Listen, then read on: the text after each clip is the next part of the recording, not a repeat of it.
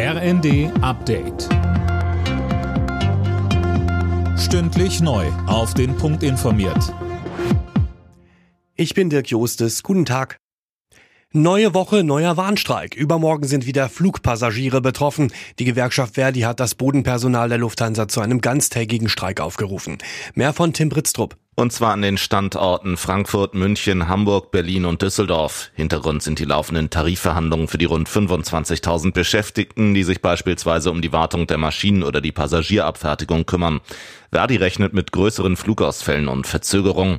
Erst am vergangenen Donnerstag hatte das Sicherheitspersonal an mehreren Flughäfen gestreikt. Dadurch waren über 1000 Flüge ausgefallen.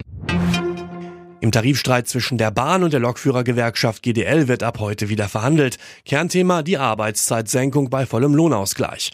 Beide Seiten wollen bis Anfang März eine Lösung finden, solange sind Streiks ausgeschlossen. In Paris werden die Parkgebühren für Touristen mit SUVs drastisch erhöht.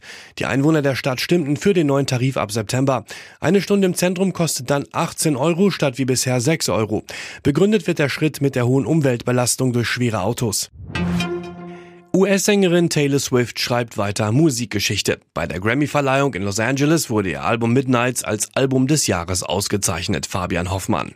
Ja, es ist das vierte Mal, dass Swift den Preis gewinnt. Das ist neuer Rekord und die 34-Jährige überholt damit die Musiklegenden Frank Sinatra, Paul Simon und Stevie Wonder. Swift nutzte die Grammys gleich, um ein neues Album anzukündigen. Es kommt Mitte April.